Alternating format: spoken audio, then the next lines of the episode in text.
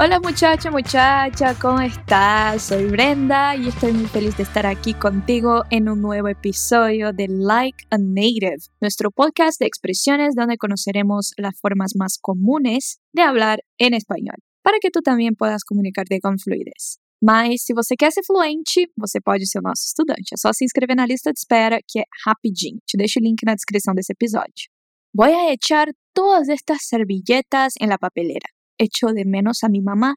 ¿Me estás echando la culpa de eso? O que, que significa o verbo echar nessas frases, Brenda? Se você já falou com algum falante de espanhol, tenho certeza que já ouviu muitas vezes esse verbo. Você lembra da música do Luiz Fonsi e da Demi Lovato? Échame la culpa. No eres tú, no eres tú, no eres tú, soy yo.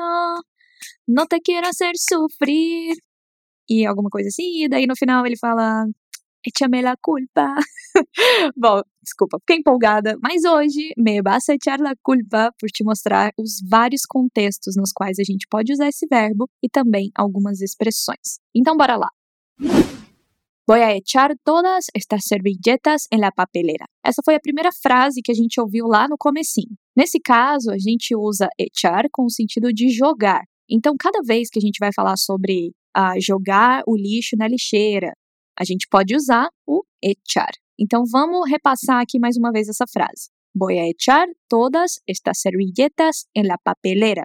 Vou jogar todos esses guardanapos na lixeira. Tenho certeza que você já escutou a expressão echar de menos. Essa expressão é muito usada para dizer que sentimos falta de alguém, como sinônimo de saudade mesmo. Olha só. Echo de menos a mi mamá. Sinto falta da minha mãe. Quem nunca sentiu saudade da mãe ou de qualquer outra pessoa quando viajou ou começou a morar sozinho, né? Nesse contexto, você pode usar echar de menos.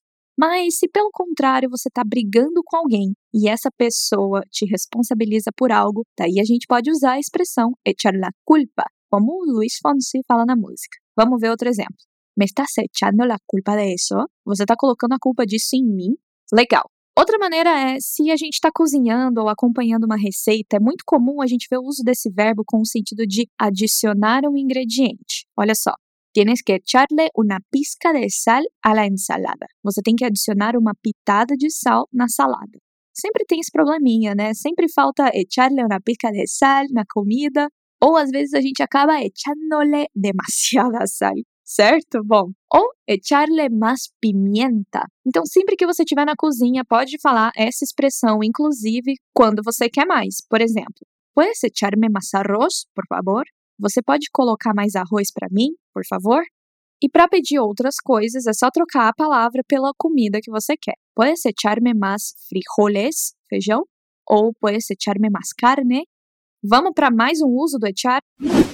Agora é quando alguém é expulso de algum lugar. A gente também usa o verbo echar. Se liga nessa frase. A Pilar la echaron del colegio. A Pilar foi expulsa do colégio. Coitada da Pilar. Agora, se for alguma demissão, a gente também pode usar o verbo echar. Olha só. A Fernando lo echaron del trabajo. O Fernando foi demitido do serviço.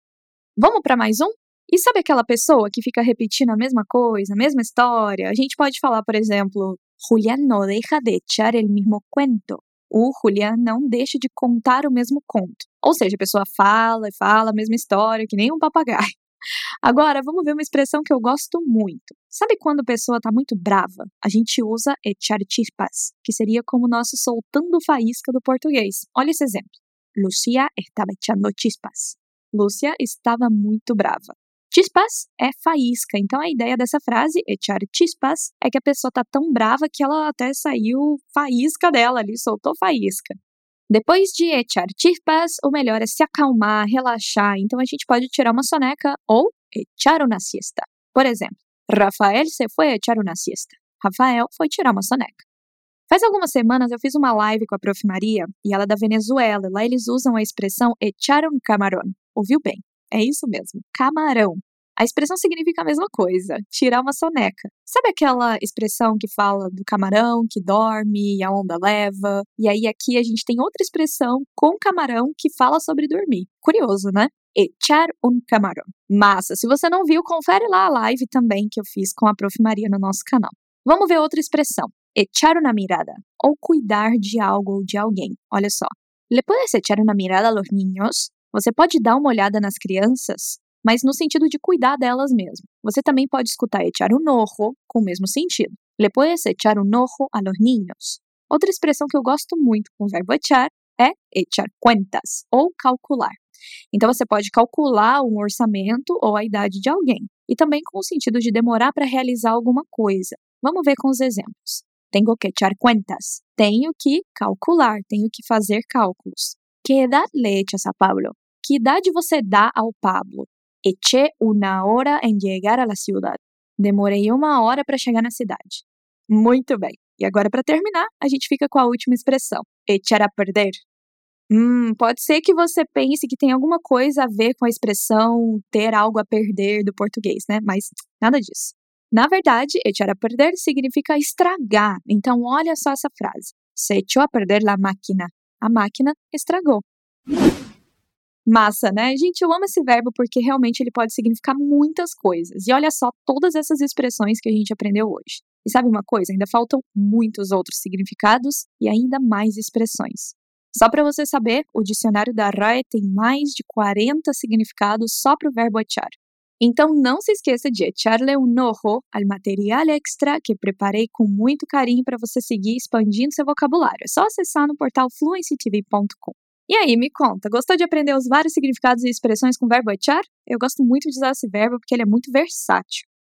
Bueno, me encantó estar contigo hoy y mostrarte los diversos usos del verbo echar, así que echa a volar tu imaginación con todas las expresiones que aprendiste hoy. Soy Brenda, estoy echándole ganas con estos podcasts para que sigas aprendiendo español aquí en Fluency Academy. Te dejo un super beso y hasta luego.